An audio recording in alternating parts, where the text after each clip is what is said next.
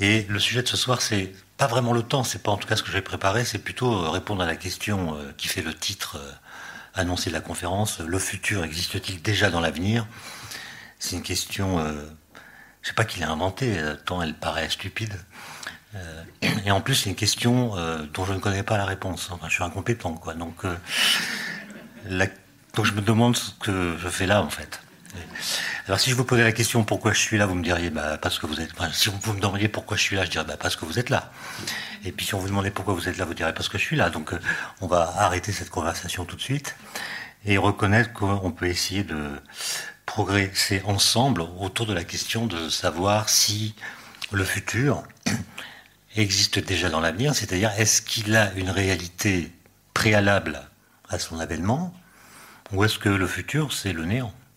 Est-ce qu'il n'existe pas encore et quand il existera, on ne l'appellera plus le futur, mais le présent Quand vous pensez à demain, par exemple, ou à la semaine prochaine, est-ce que pour vous, ce sont des réalités déjà existantes qui attendent que vous arriviez pour les coloniser Ou est-ce qu'à l'heure où vous les envisagez, elles ne sont encore que du néant et ne sont simplement que des projections que votre esprit fait par extrapolation du présent? Il se trouve qu'il y a quelque temps, j'étais au, Chili et j'ai rencontré un, écrivain euh, chilien qui connaît bien euh, l'œuvre de Borges et qui m'a raconté que dans l'un de ses livres, euh, plutôt dans une, dans une, interview, je crois, Borges a raconté l'anecdote suivante. Un jour, euh, je discutais avec un philosophe argentin à propos du temps. Et ce philosophe me dit, dans ce domaine, on a fait de gros progrès ces dernières années. Et moi, dit Borges, j'ai pensé que si je lui avais posé une question sur l'espace, il m'aurait répondu, dans ce domaine, on a fait de gros progrès ces derniers 100 mètres. une sorte d'anecdote comme ça, pré-relativiste, euh, que je trouve savoureuse. Mais la phrase qui va servir de, disons, de support à mon propos, en fait, c'est plutôt une phrase de Bergson. Bergson disait, l'idée de l'avenir est plus féconde que l'avenir lui-même. Autrement dit, ce qu'on envisage à propos de l'avenir, les projections, les rêves, les attentes, les peurs aussi peut-être, euh, qu'on fabrique autour de cette question de l'avenir, euh, sont plus déterminantes pour l'avenir que l'avenir lui-même.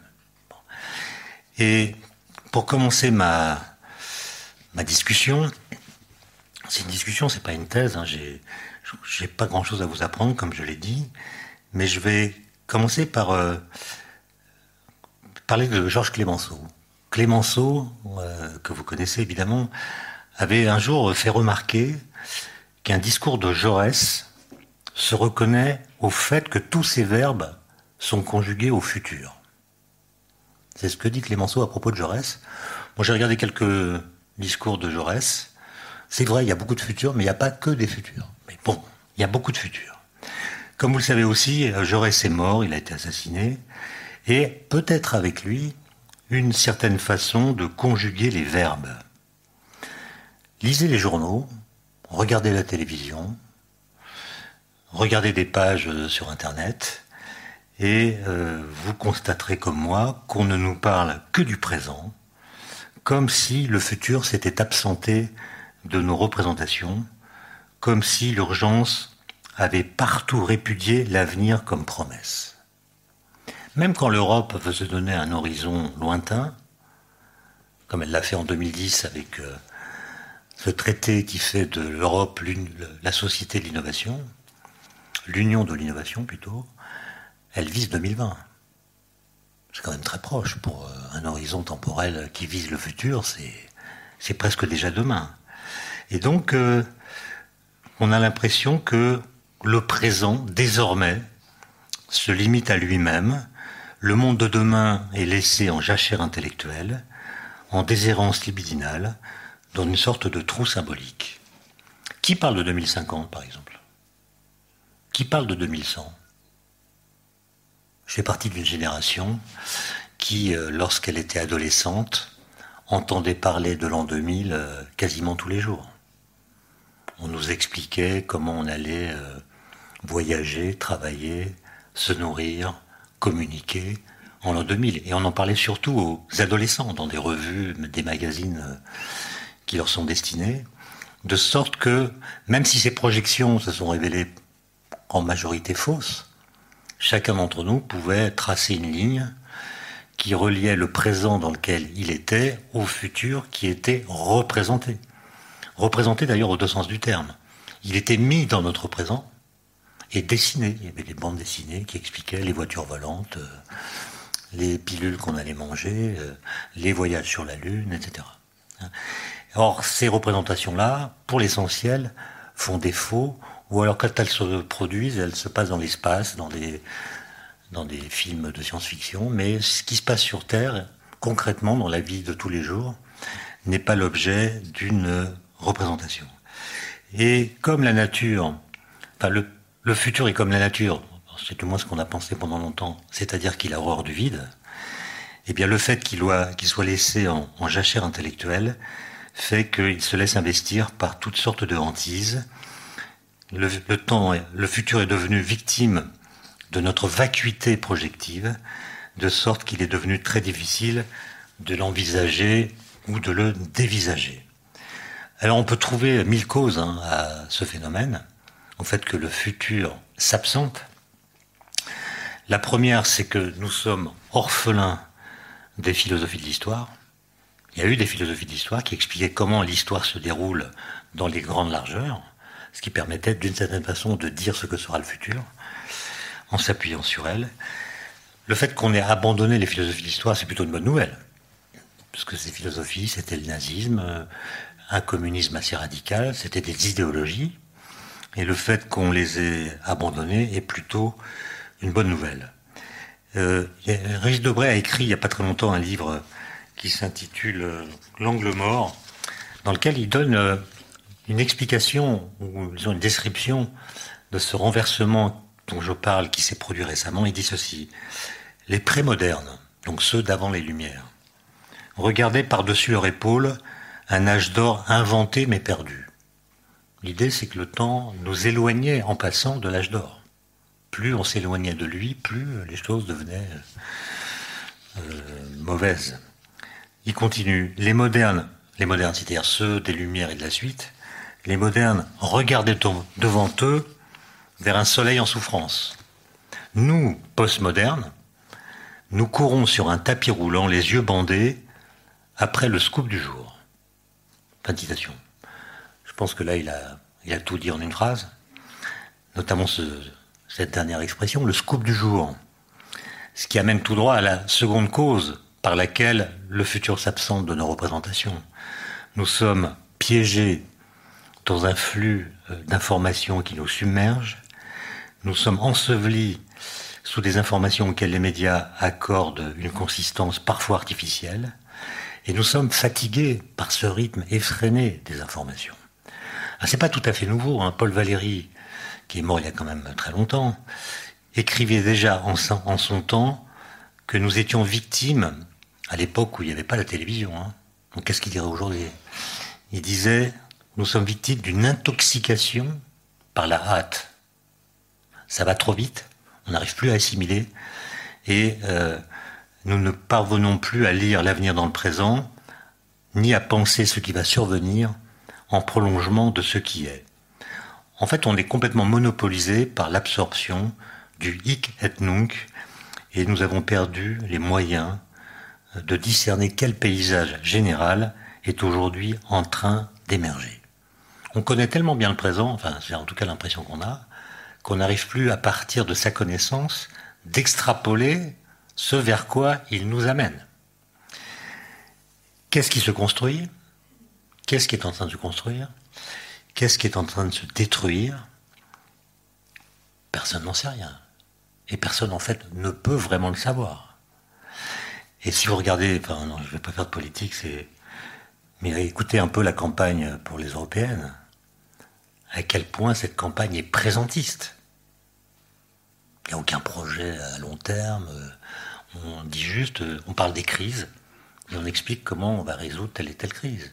C'est pas un projet, ça c'est beaucoup plus euh, curatif que projectif. Alors je dis pas ça pour incriminer ceux qui font ces campagnes. Si j'étais à leur place, je ferais la même chose. Parce qu'en fait, en effet, personne ne sait dire vraiment ce qui se construit, ni ne sait dire ce qui se détruit. Et pourquoi nous l'ignorons? Ben, Nous l'ignorons pour une grande part parce que, paradoxalement, nous avons compris quelque chose. Autrement dit, c'est parce que nous savons quelque chose que nous ne savons pas. C'est intéressant. Et qu'est-ce que nous avons compris? Ben, Nous avons compris que par des boucles nouvelles et inattendues, nous allons de plus en plus dépendre de choses qui dépendent de nous. Nous allons de plus en plus dépendre de choses qui dépendent de nous. Or, comment savoir ce qui va se passer si ce qui va se passer dépend en partie de ce que nous allons faire Nous sommes désormais conscients que nous grignotons de plus en plus avidement le fruit terrestre de taille finie qui nous porte, mais nous ne savons pas comment enrayer cette mauvaise tendance. Nous savons que nous le faisons, mais nous ne savons pas dire comment faire pour cesser de le faire.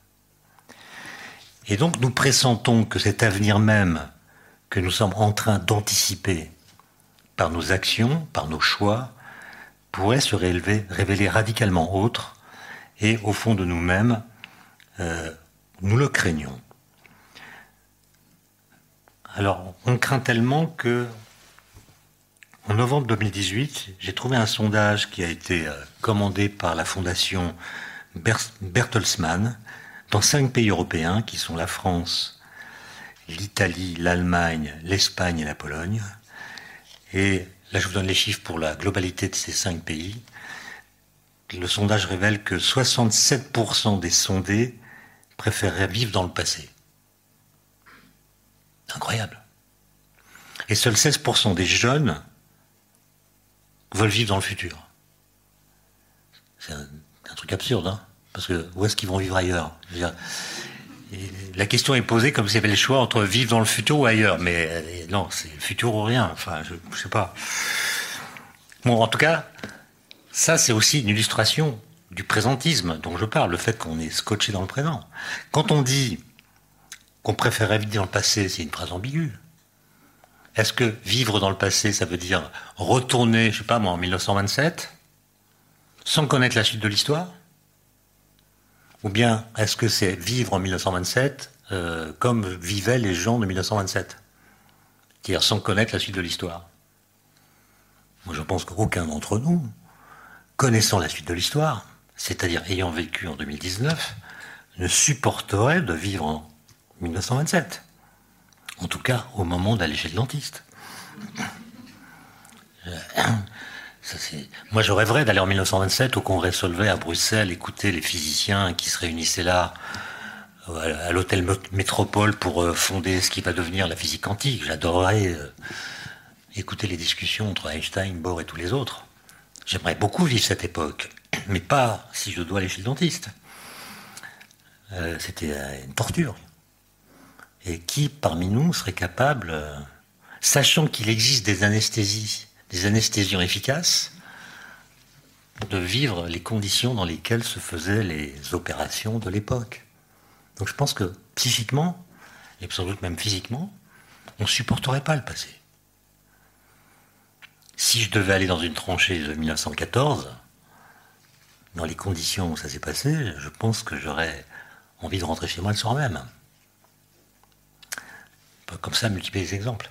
Et puis, euh, le futur fait peur, on ne veut pas y vivre. En tout cas, on n'est pas pressé d'y vivre, il n'y a pas d'impatience. Ce qui explique un peu ce, sentiment qu'on est bien dans le présent, il ne faut pas trop en bouger, ni en reculant, ni en avançant, de sorte que tout ce qui l'a précédé et tout ce qui va suivre demeure euh, en grande partie impensé. Alors, il y a de bonnes raisons à cette sorte de pessimisme qu'exprime ce sondage, que je ne partage pas, mais je constate qu'il s'exprime. D'ailleurs, le pays le plus pessimiste, vous le savez, c'est, quand même nous. C'est des trucs où on est systématiquement champion du monde. Les Français sont plus pessimistes que les Italiens, que les Polonais, que les Allemands. Et en fait, il y a, y a de bonnes raisons. On pourrait peut-être peut penser que les, Français sont plus conscients et lucides que les autres.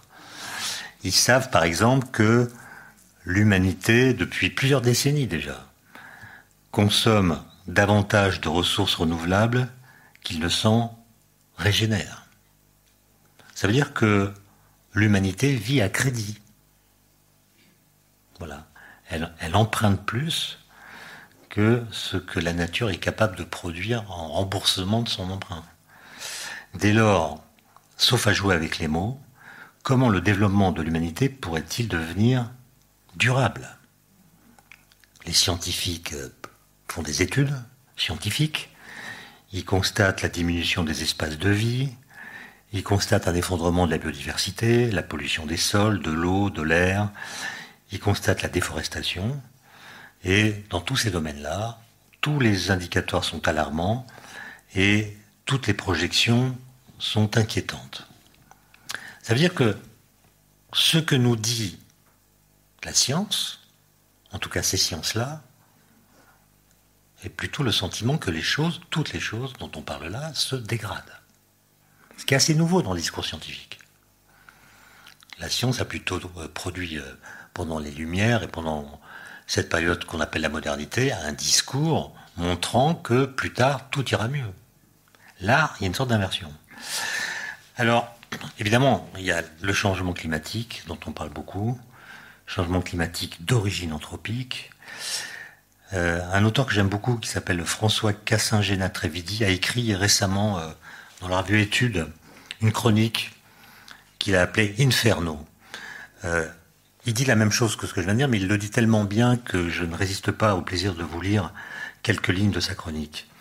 Il dit ceci, les humeurs secrétées par l'ère industrielle ont atteint désormais une masse et une efficacité suffisantes pour que l'homme se découvre, ahuri, comme ce cinquième élément du monde, capable de déconcerter le jeu, l'harmonie des quatre autres, que la cosmologie traditionnelle croyait imperturbable. L'homme, cette quintessence, réalise sa faculté de conduire l'univers au chaos. Le conquérant, grisé par l'encens des turiféraires qui lui prêtaient des attributs de monarque, de monarque définitif, pardon, commence de concevoir que son épopée désinvolte puisse se réduire à un simple épisode dont des sédiments sans âge et sans âme conserveront à peine les fossiles. Fin de citation, c'est beau comme du pays, euh, mais c'est la même idée. C'est-à-dire qu'on est en train de détruire l'environnement qui est nécessaire au prolongement de, l'humanité. Donc, euh, sauf cas exceptionnels sur lesquels je reviendrai peut-être au moment de la discussion, aujourd'hui, quand il se dit, l'avenir se dit sombrement, comme si le présent était en route, ou même en déroute, pour l'abîme. Alors, avant de continuer cette discussion sur notre façon de, de penser ou de ne pas penser le futur, je voudrais vous dire un petit mot, et c'est là que je rejoins la question du temps, à propos du statut physique du futur. Autrement dit, comment est-ce que les physiciens, avec leurs équations, se représentent le futur? Alors, comme ça a été dit dans la petite introduction de tout à l'heure, ce que je dis là ne vaut que si vous pensez que les équations des physiciens ont saisi mieux que nos discours la nature du temps. Nos discours, il faut s'en méfier un petit peu parce que euh, si vous lisez ce très beau texte dont un extrait a été lu tout à l'heure, de Saint Augustin, sur le temps, c'est quand même un texte qui a été écrit au IVe siècle après Jésus-Christ. Donc c'est un, texte qui a plus de 16 siècles d'existence. Si vous le lisez, il faut le lire parce qu'il est magnifique, si vous le lisez, vous constaterez très rapidement que vous le comprenez. Quand même bizarre qu'on comprenne ce, que Saint Augustin écrit sur le temps. Parce que entre Saint Augustin et nous, il y a eu Galilée, Newton, Einstein, Darwin, puis quelques autres qui ont changé notre façon de décrire le temps, son lien à l'espace, à la matière, à l'énergie, et ce qu'ils ont découvert euh, au rythme, au gré de ces révolutions, ce sont des choses qui ne sont pas déjà dites par le langage. Donc, si le langage avait pris au sérieux ce que les physiciens ont découvert, nous aurions changé notre façon de parler du temps. Au point que, en 2019, nous ne pourrions plus comprendre ce qu'a écrit Saint Augustin à propos du temps. Ce serait comme s'il parlait une langue étrangère. Or, nous comprenons Saint Augustin. Et l'explication de ce paradoxe est très simple, c'est qu'il parle comme nous. Ou plus exactement, nous parlons comme lui. C'est-à-dire que les expressions qu'il utilise sont les expressions de la langue courante, qui n'ont pas euh, évolué et n'ont pas du tout été impactées par les découvertes des physiciens que je viens d'évoquer rapidement. Ça veut dire que la langue, le langage, charrie avec lui des espèces d'a priori clandestins que nous répétons sans les interroger. Et il y a fort à parier que cette façon invariable de dire le temps détermine notre façon de le penser. Et si on le dit mal, il y a des chances pour qu'on le pense mal. Et donc, il faut se méfier euh, du langage. Et si on fait le pari, comme euh, je le proposais dans les lignes qui ont été lues tout à l'heure, que les équations de la physique ont des choses à nous dire que le langage ne dit pas déjà, alors c'est intéressant de tenter d'imaginer ce qu'elle dirait si ces équations pouvaient parler. Et par exemple, euh, à propos du statut du futur, euh, on peut se poser la question, qui donne le titre euh, à cette soirée, est-ce que le futur existe déjà quelque part à attendre de devenir présent, ou n'est-il encore qu'un néant absolu au moment où on parle? Alors, vous le savez, parce qu'on a tous fait ça à l'école, on a l'habitude de représenter le temps par une ligne formée de points analogues à ceux qui se trouvent dans l'espace. L'axe des temps, hein, c'est une ligne droite, un segment de droite sur lequel on met une flèche. Et on a tellement l'habitude de cette représentation qu'on pense qu'elle euh, est la meilleure façon mathématique, graphique, géométrique de le représenter sans voir que cette représentation est absurde. Il y a quelque chose qui ne va pas. Pourquoi? Parce que cette représentation des instants successifs les fait coexister. C'est-à-dire, on traite l'espace comme si c'était du temps. Quand vous regardez un segment de droite, dans l'espace, tous les points qui constituent ce segment sont là ensemble, ils coexistent dans l'espace, ils sont là ensemble. Alors que les instants du temps qui constituent l'axe des temps, ou même une durée, par définition, n'existe pas ensemble. Et donc, si vous vous souvenez de ça et que vous regardez la droite qui représente l'axe des temps, vous prenez un instant t sur cet axe qui est l'instant présent, et vous êtes obligé de vous demander, mais alors les instants d'après là, au moment où c'est l'instant t qui est présent, où est-ce qu'ils sont? Est-ce qu'ils existent déjà? Mais ils ne sont pas présents. Ou est-ce qu'ils n'existent pas encore? Et vous pouvez poser la même question pour les instants du passé. Vous êtes à l'instant T qui est le présent, est-ce que les instants du passé sont dans le néant? Ou est-ce qu'ils existent encore mais ailleurs?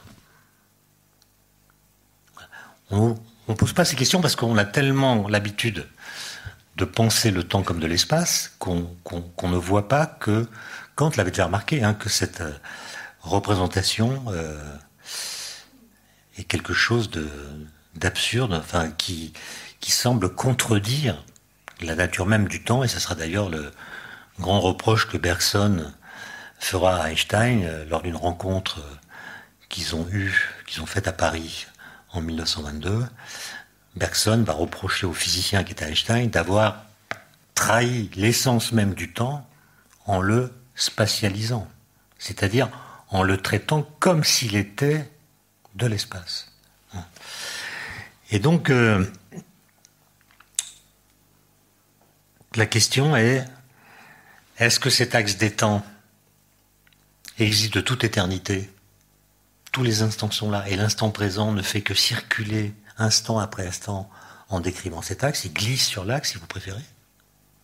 Ou bien est-ce que n'existe que l'instant présent qui est ceinturé à gauche par du néant, à droite par du néant? Et à ce moment-là, ce que vous appelez l'axe des temps, c'est l'intégrale de toutes les positions successives qu'il occupe. C'est à cette question que je ne sais pas répondre. Et donc, euh, la conférence est en fait euh, terminée. Mais, bon, on m'a demandé de parler une heure, donc euh, je vais, je vais, je vais gloser. Voilà. alors, vous voyez que si la question sert de titre est troublante, je pense que si vous êtes venu, c'est parce que la, la question vous a troublé. Est-ce que le futur existe déjà quelque part ou dans l'avenir? Le trouble vient, que, vient de ce que j'ai posé une question à propos du temps en termes spatiaux. Est-ce que le futur existe quelque part? Quelque part, c'est un terme spatial. J'ai posé à propos du temps une question d'ordre spatial. Et ça, à chaque fois qu'on le fait, le champion de ce type de question, c'est Wittgenstein. Hein. Wittgenstein disait par exemple dans le Tractatus euh, Où va le présent quand il devient passé? Ça, c'est la première question. Deuxième question Et où est le passé? Voilà, où est le passé? Donc, c'est une question spatiale à propos du temps et on est embarrassé. Ce type de question euh, déclenche euh, une sorte de gêne, et d'ailleurs nous n'y répondons que de façon bancale, en accordant au futur ou au passé une ontologie vacillante. Il y a un très beau texte de Nabokov euh, qui s'appelle Le Don, je ne sais pas si vous le connaissez, dans lequel il fait dire à son héros, qui s'appelle Fiodor, il fait dire ceci. Notre sentiment erroné que le temps est une sorte de croissance est une conséquence de notre état limité qui, étant toujours au niveau du présent, implique sa constante remontée entre l'abîme aqueux du passé et l'abîme aérien de l'avenir. Tiens, voilà, le passé c'est comme, un liquide, il a une certaine densité si vous voulez, alors que le futur il est, il est, euh, il est aérien, il est gazeux, il est moins bien défini que le passé. Et donc on a l'impression que, en effet, le, le temps est coupé en deux par deux sortes de pondérations différentes que le présent démarque, sépare et oppose. Mais est-ce que cette euh, séparation relève d'une authentique réalité ou est-ce que c'est simplement un effet de perspective? Est-ce qu'on peut imaginer qu'à rebours de nos perceptions et de ce qu'indique notre mémoire, le futur en fait existe ni plus ni moins que le passé Ça c'est, c'est une hypothèse presque absurde. Mais je voulais te l'expliquer, faire de la physique, c'est penser contre son cerveau. C'est-à-dire, c'est pas penser dans le sens de ce que notre cerveau indique, c'est au contraire accepter des énoncés que notre cerveau spontanément rejette. Parce que notre cerveau, il n'a pas du tout été configuré au fil de l'évolution pour connaître la vérité. Notre cerveau, il est configuré pour euh, être, euh, nous rendre capables de nous adapter aux changements dans l'environnement. Donc notre cerveau, il a besoin de penser qu'une grosse pierre plus, tombe plus, plus, plus rapidement qu'une petite pierre. Parce que c'est ce qui se passe. Parce qu'on ne vit pas dans le vide. Or, dans le vide, toutes les pierres, quelle que soit leur masse, tombent à la même vitesse.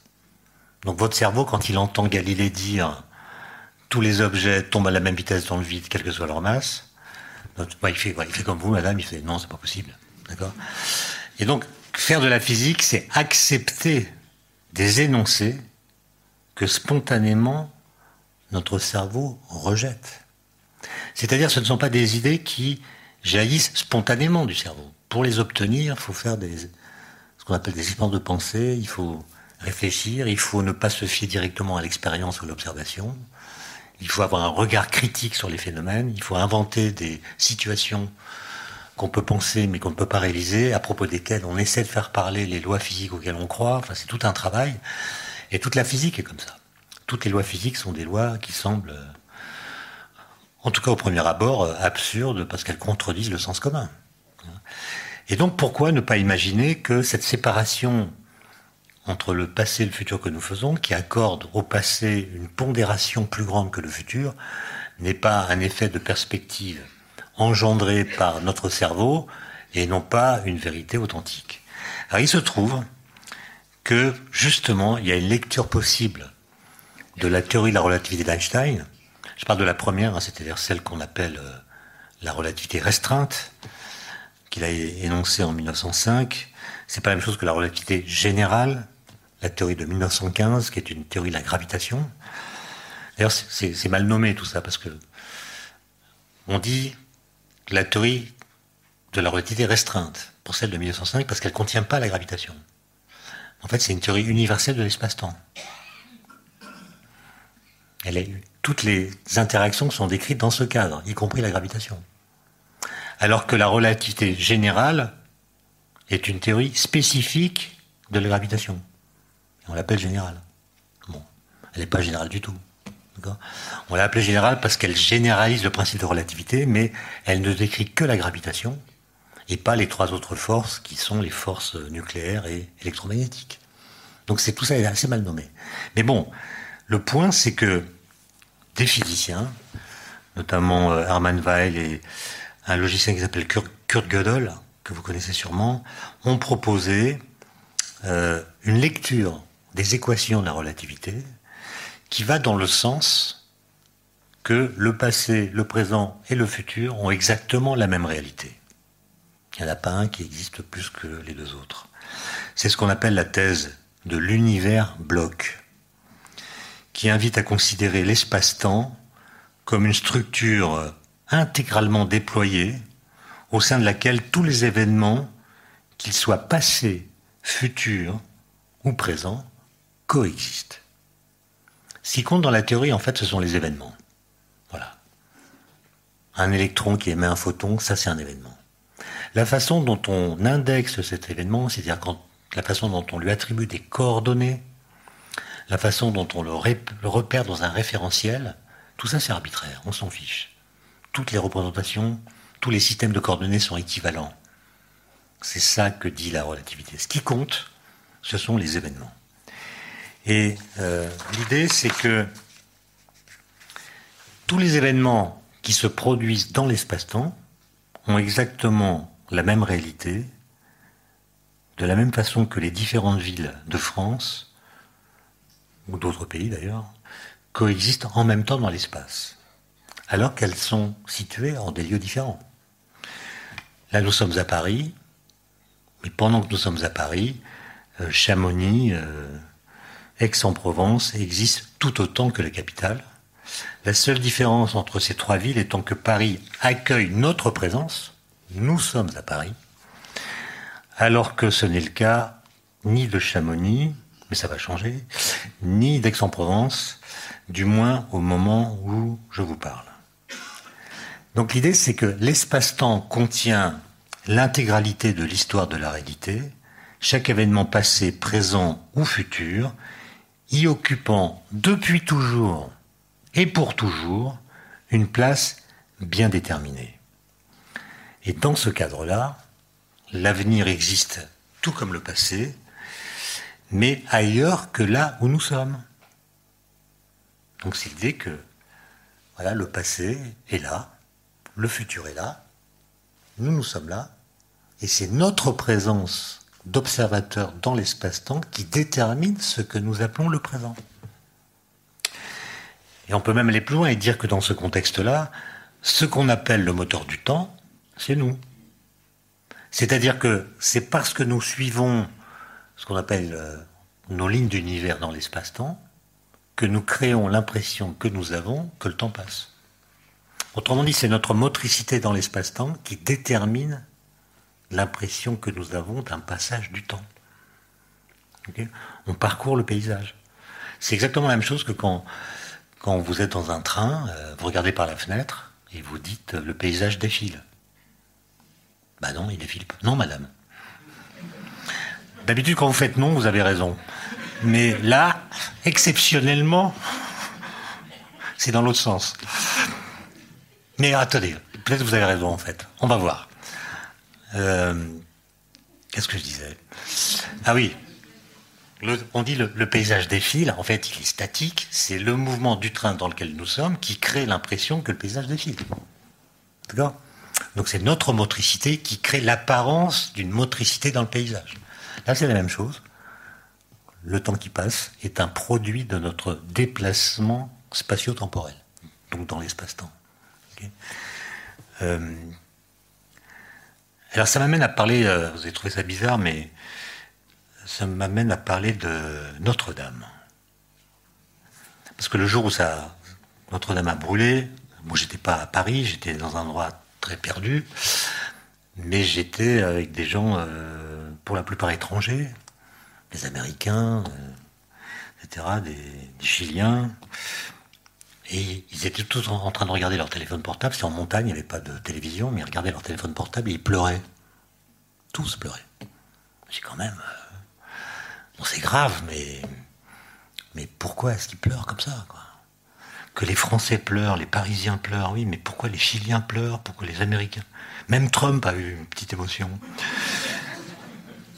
Et donc je me suis demandé, mais pourquoi Évidemment, il y a la dimension symbolique, il y a la dimension euh, religieuse, euh, historique. Mais quand même, c'est étonnant que cet incendie et provoquer une émotion, une tristesse, à la fois si singulière, très spéciale comme tristesse, et si universelle. Et euh, m'est revenu en mémoire un texte de Proust qui est dans, du côté de chez Swann. Et avant de le citer, je voudrais vous faire euh, sentir la chose suivante. Quand vous regardez un objet matériel, par exemple une cathédrale, par exemple un immeuble, par exemple une pierre, par exemple une vieille montre ou une photographie. Euh, en fait, le seul fait d'y prêter attention, c'est-à-dire de la regarder, nous porte à nous enfoncer dans son histoire, à nous décaler par l'imagination de la surface de son présent. Et nous, percevons quelque chose dans l'objet qui est présent qui semble euh, encore l'attacher à sa provenance lointaine. C'est comme si la présence gardait avec elle une sorte de trace visible du passé par lequel elle est passée. Et Nabokov, que je l'ai cité tout à l'heure, a écrit, outre cet ouvrage Le Don que j'évoquais, un autre livre qu'il a appelé la transparence des choses. Et il dit, il parle à, propos de ce que je viens de dire, ce phénomène par lequel on croit voir le passé dans le présent, il parle d'une transparence des choses à travers lesquelles brille leur passé. Et ce qui m'amène aux phrases de Proust que, j'annonçais, qui me semble dire tout à propos de Notre-Dame. Euh, Proust parle d'une église. Il est dans un, village, il est devant une église, et il se demande pourquoi, quand on regarde une église, c'est pas la même chose que quand on regarde un immeuble récent. Il dit ceci. Tout cela faisait pour moi de l'église quelque chose d'entièrement différent du reste de la ville. Un édifice occupant, si l'on peut dire, un espace à quatre dimensions. La quatrième étant celle du temps déployant au travers des siècles son vaisseau qui, de travée en travée, de chapelle en chapelle, semblait vaincre et franchir non pas seulement quelques mètres, mais des époques successives d'où il sortait victorieux. C'est quand même. Je ne sais pas si Proust a lu Einstein en fait. Il a écrit ça en, je sais pas, en 1918 peut-être, je sais pas. Je sais pas s'il avait entendu parler de la théorie d'Einstein.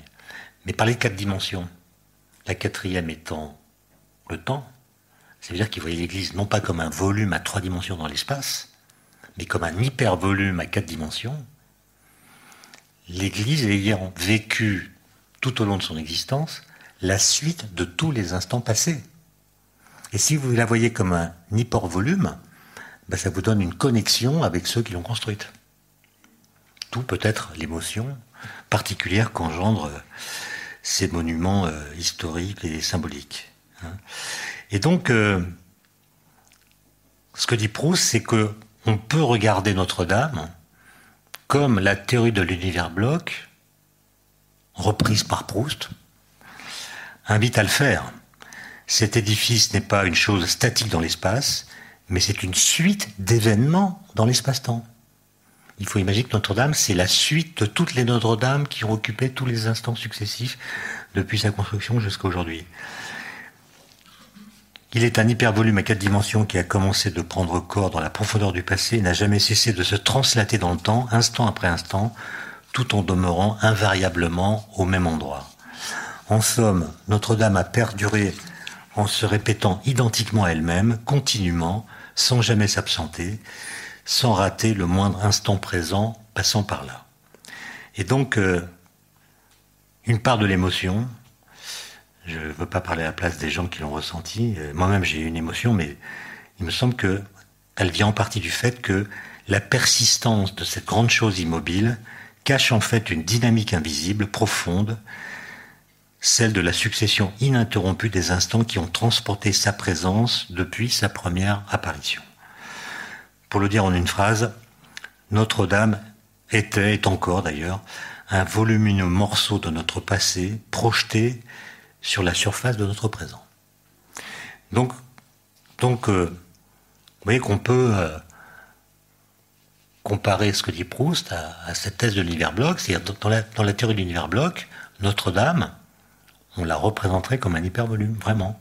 C'est-à-dire elle serait euh, à trois dimensions dans l'espace, et puis il y aurait une dimension de temps qui aurait duré 800 ans, et qui la connecterait au XIIe siècle. Alors, je ne suis pas en train de vous dire que la théorie de l'univers bloc, c'est la bonne théorie.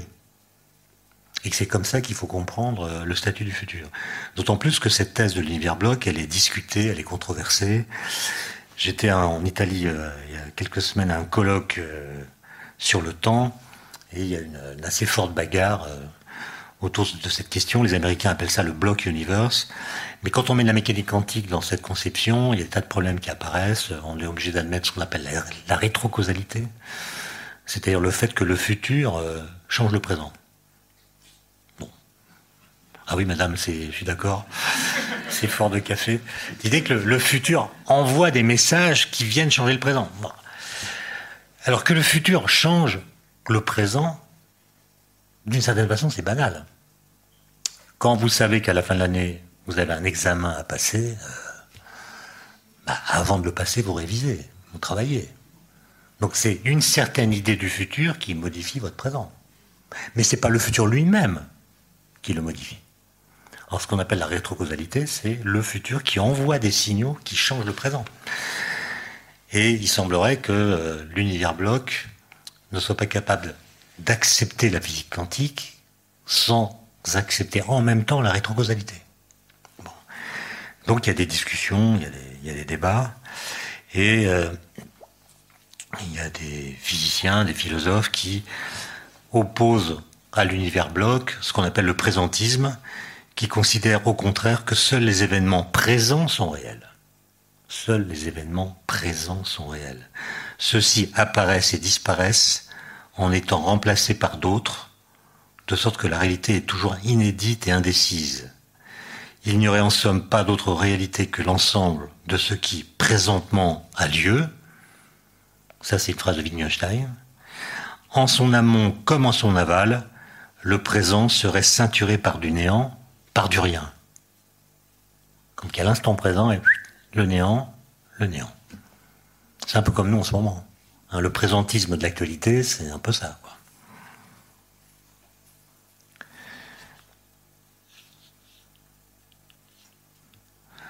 Quand vous parlez de la Lune à un enfant de 15 ans, vous lui parlez d'Armstrong, il pense que c'est un coureur cycliste, euh, c'est qu'il y a une connaissance du passé qui est relative, non Bon. Alors, maintenant j'en viens à un sujet, disons, plus existentiel. Cette question du statut du futur en physique, à mon avis, elle est loin d'être tranchée. Est-ce que le futur est déjà déterminé ou est-ce qu'il est encore euh, du néant? Je, pense qu'on ne saura pas avant d'avoir euh, je sais pas, unifier la physique quantique et la relativité générale. Et avoir compris le rôle de la conscience dans la perception du temps, par exemple. Donc c'est pas pour demain. Et simplement, en attendant que cette question euh, soit tranchée, il faut bien vivre. On va pas attendre. Euh, or, vivre, ça implique d'accorder à l'avenir un certain statut. Ce qui suppose de l'investir avec des idées, des projets, des représentations, des désirs. On ne peut pas laisser l'avenir comme ça en jachère euh, intellectuelle, euh, en, faisant presque comme si n'existait que le présent. Et donc, le mieux, c'est peut-être euh, de concevoir une synthèse habile entre le présentisme et l'univers bloc. Alors comment est-ce qu'on pourrait fabriquer une telle synthèse? Ben, En les mélangeant euh, pour donner corps à l'idée que l'avenir constitue une authentique réalité. Autrement dit, il va y avoir de l'avenir, mais qu'il n'est pas complètement euh, configuré, il n'est pas intégralement déterminé, qu'il y a encore de la place pour du jeu, des espaces pour la volonté et pour l'invention. Bref, plutôt que de faire joujou avec le spectre de la fin du monde, ou de se disloquer dans une sorte d'immobilité trépidante, il serait sans doute plus vivifiant de redynamiser le temps en force historique. Ce que faisait l'idée de progrès. L'idée de progrès, c'est l'idée qui consiste à dire le temps, c'est une force historique.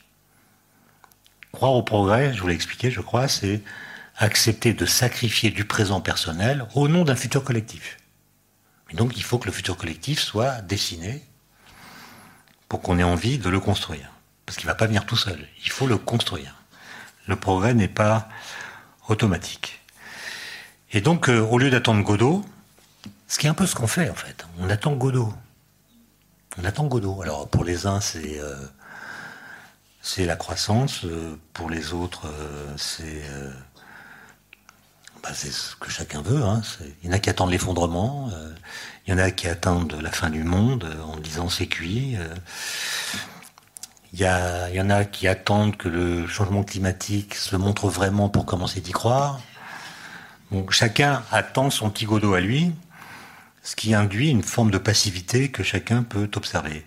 Mais plutôt de faire ça, on devrait plutôt faire le pari que l'an 2050 finira bien par atterrir dans le présent, et tentons de construire entre lui et nous une filiation à la fois intellectuelle et affective. Autrement dit, comment construire 2050 pour que nous aimions vivre en 2050 Comme une question bête, basique qui euh, suppose qu'en son amont, nous nous posions collectivement, collectivement, parce que ça ne peut pas être une affaire individuelle. Collectivement, on doit se poser les bonnes questions. Où sont les véritables déterminismes? C'est-à-dire, quelles sont les choses qui sont fixées par, euh, disons, les lois physiques? Bah, Déjà, sur le climat, il y a beaucoup de choses qui sont fixées. Les équations du climat, on les connaît. La théorie du climat, on les connaît, on la connaît. Ce qu'on ne sait pas, c'est comment l'humanité va réagir dans les prochaines décennies aux annonces qui lui sont faites qu'il y a un changement climatique. Mais en gros, euh, l'évolution, si on connaît l'activité humaine, euh, elle est connue. Donc il y a des choses auxquelles nous ne pourrons pas échapper et qui sont donc de véritables déterminismes. Autre question, quelles seront les conséquences de nos erreurs, de nos caprices et de nos aveuglements? Y a-t-il des marges de manœuvre Et pour qui? Qui a des marges de manœuvre? Quand je parle de nos aveuglements, euh, ça c'est un peu une névrose euh, personnelle, mais moi j'ai été quand même très traumatisé par la fausse querelle en 2009-2008 lancée par les climato-sceptiques, qui montre que nous sommes capables de développer ou bien d'accepter toutes sortes de stratagèmes intellectuels nous permettant de ne pas croire ce que nous savons. Nous le savons, mais nous trouvons des moyens un peu pervers de ne pas y croire.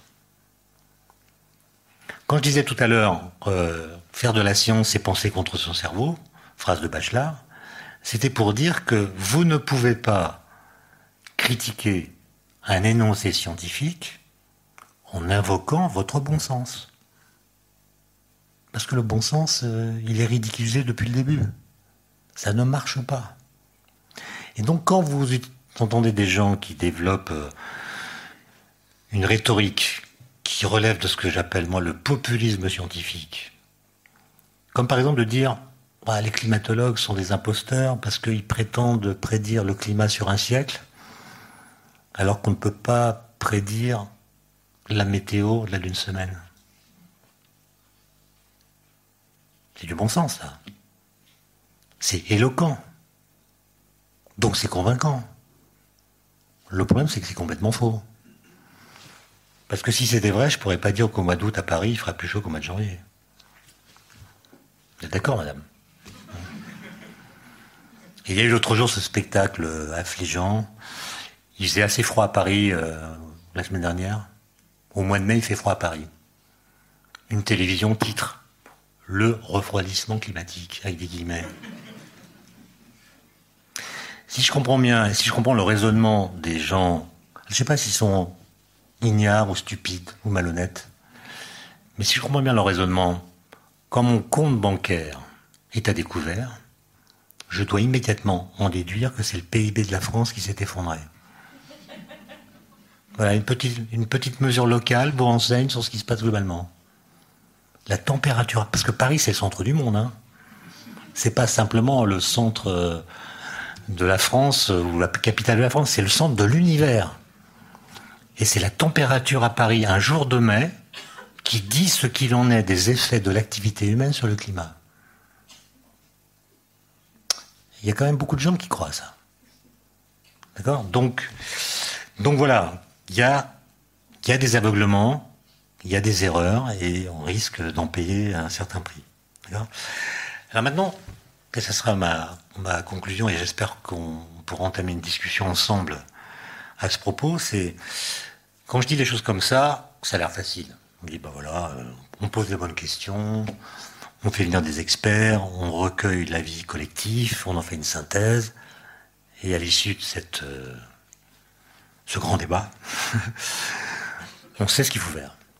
En fait, c'est pas simple, parce que il y a un fait qui euh, ne nous aide guère à faire l'effort d'y répondre. Je crois que je vous en ai déjà parlé, je ne sais plus à quelle euh, conférence, mais ce fait, c'est que le mot progrès a disparu des discours publics. On ne parle plus de progrès, on parle d'innovation. Et on pourrait se dire que ce remplacement n'a rien changé, au motif que ces deux mots sont liés et en un sens euh, presque synonyme. Innovation, progrès, c'est pareil. Et donc on pourrait se dire on a fait une permutation de vocabulaire, mais l'idée générale est restée la même. Mais à l'examen, je résume ce que je vous avais expliqué, en fait on s'aperçoit que nos discours sur l'innovation se détourne radicalement de la rhétorique du progrès. Comme si nous ne croyions plus au progrès. L'idée de progrès, c'était une idée, comme le dit Kant, c'était une idée doublement consolante et sacrificielle. Qu'est-ce qu'il veut dire Kant quand il dit ça? Mais Il dit d'abord qu'en étayant l'espoir d'une amélioration future de nos conditions de vie, en faisant miroiter sur la ligne du temps un monde plus désirable, elle rend l'histoire humainement supportable. vous croyez au progrès, vous, savez, vous pensez que vos enfants euh, vivront mieux que vous. Ce qui est une façon de vous consoler des malheurs du présent. Ensuite, elle est consolante, d'où le doublement dont parle Kant, parce qu'elle donne un sens au sacrifice qu'elle impose. C'est-à-dire, au nom d'une certaine idée de l'avenir, le genre humain est sommé de travailler à un progrès dont l'individu ne fera pas lui-même forcément l'expérience, mais dont ses descendants pourraient profiter. Et donc, on accepte de sacrifier du présent personnel au nom d'un futur collectif. Mais pour que ce sacrifice ait un sens, il faut qu'il y ait un futur collectif. Or, c'est ça qui nous manque. Nous n'avons plus un futur collectif qui soit crédible et attractif. Parce que pour se sacrifier, il faut que ce soit crédible et attractif. Le discours de la science qui parlait du futur a longtemps été attractif. Il était crédible c'est la science, et il était attractif. Et la science aujourd'hui, quand elle parle du futur, d'abord on peut dire qu'elle n'est pas crédible, à cause du relativisme, et puis souvent ce qu'elle dit n'est pas attractif. J'ai donné tout à l'heure des exemples. Et donc, euh, aujourd'hui, euh, quand c'est crédible, c'est pas vraiment désirable, et quand c'est désirable, euh, c'est pas vraiment crédible. Et donc il y a, y a, là quelque chose qui nous manque, une sorte de rattachement symbolique au monde et à son avenir qui nous donnerait l'envie de rendre le futur conforme à ce que nous souhaitons. Alors en 2010, c'est une date que j'évoquais tout à l'heure à propos de la Commission européenne, la Commission européenne s'est fixé l'objectif de développer une union de l'innovation en 2020. Alors je vous lis les, cinq premières lignes du document de référence. C'est un document de 50 pages hein, que vous trouvez sur le site de la Commission la compétitivité, l'emploi, le niveau de vie du continent européen dépendent essentiellement de sa capacité à promouvoir l'innovation, qui est également le meilleur moyen dont nous disposions pour résoudre les principaux problèmes auxquels nous sommes confrontés et qui chaque jour se posent de manière plus aiguë, qu'il s'agisse du changement climatique, de la pénurie d'énergie, de la raréfaction des ressources, de la santé ou du vieillissement de la population. Fin de citation. Donc, il faut innover, non pas du tout pour inventer un autre monde, mais pour empêcher le délitement du monde. C'est l'état critique du présent qui est invoqué, et non pas une certaine configuration du futur, comme si nous n'étions plus capables d'expliciter un dessin commun qui soit crédible et attractif. L'argumentation s'appuie sur l'idée d'un temps corrupteur. On parle des crises là, donc le temps dégrade les situations. Et si on ne fait rien, si on n'innove pas, c'est fichu. Et donc l'innovation obéit à une rhétorique conservatrice. Il faut innover pour que ça ne change pas, pour maintenir les choses. Alors que l'idée de progrès s'appuie sur l'idée d'un temps qui est non pas corrupteur, mais constructeur, qui est complice de notre liberté, de notre volonté, etc. Et donc, euh, euh, cette rhétorique de l'innovation me semble contredire la rhétorique de progrès, même si, en apparence, les mots progrès et les mots innovation sont liés l'un à l'autre. Hein. Alors, évidemment, euh, je suis conscient du XXe siècle, que l'idée de progrès, l'idéologie qui lui est associée, a fait les drames que nous connaissons, qu'il y a une naïveté dans la philosophie des Lumières, que l'embrayage automatique entre le progrès technologique, le progrès scientifique, le progrès social, le progrès matériel, le progrès politique, etc., n'est pas du tout automatique. Je sais que la science est faite complice de la barbarie, nazie ou autre. Euh, je sais que c'est toujours au nom du bien qu'on fait le mal, euh, que Staline et les autres ont procédé à des génocides au nom du bien pour faire advenir un homme nouveau. Donc je connais tout ça. Donc je sais que l'idée de progrès est une idée qu'il faut euh, remanier euh, en tenant compte des leçons de l'histoire. D'ailleurs, il y, a, un philosophe français que vous connaissez certainement euh, qui s'appelle Georges Canguilhem, qui était un disciple de, de, Bachelard, un confrère de Bachelard plutôt, et qui en 1987 euh, a écrit un article dans la revue de Métaphysique et de Morale, 1987, vous voyez, c'est assez ancien. Il avait déjà senti euh, assez nettement tout ce que je viens de vous dire, même si à l'époque, le mot innovation n'était pas du tout euh, présent dans les discours publics. Mais il raconte l'histoire du mot progrès, et il dit, dans cet article qu'il intitule La décadence de l'idée de progrès, en 1987, il écrit La décadence de l'idée de progrès. Et il dit ceci, il y a eu deux phases différentes dans l'histoire. La première phase, formalisée par des philosophes français au XVIIIe siècle, s'attache à décrire un principe constant de progression potentiellement infini. Son modèle est la linéarité et la stabilité, et son symbole est la lumière.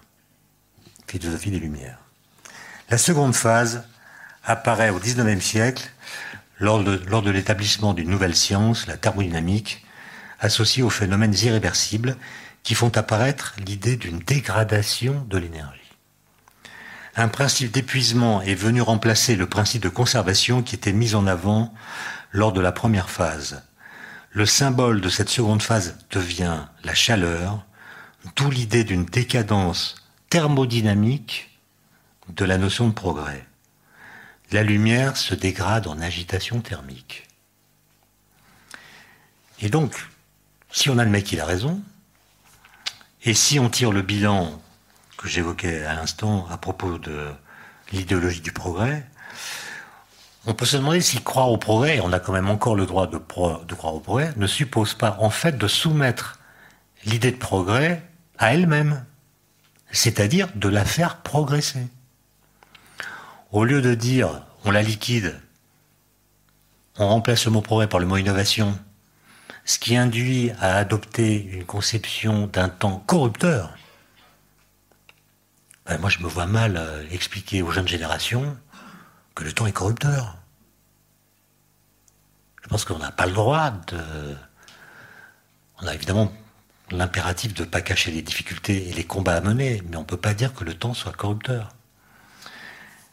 Mais donc il faut faire progresser l'idée de progrès, et donc peut-être euh, essayer de trouver un nouveau symbole auquel, après la lumière et la chaleur, on puisse, euh, on puisse la faire progresser. Voilà ce que je voulais vous dire. Vous êtes d'accord, madame? Merci à vous.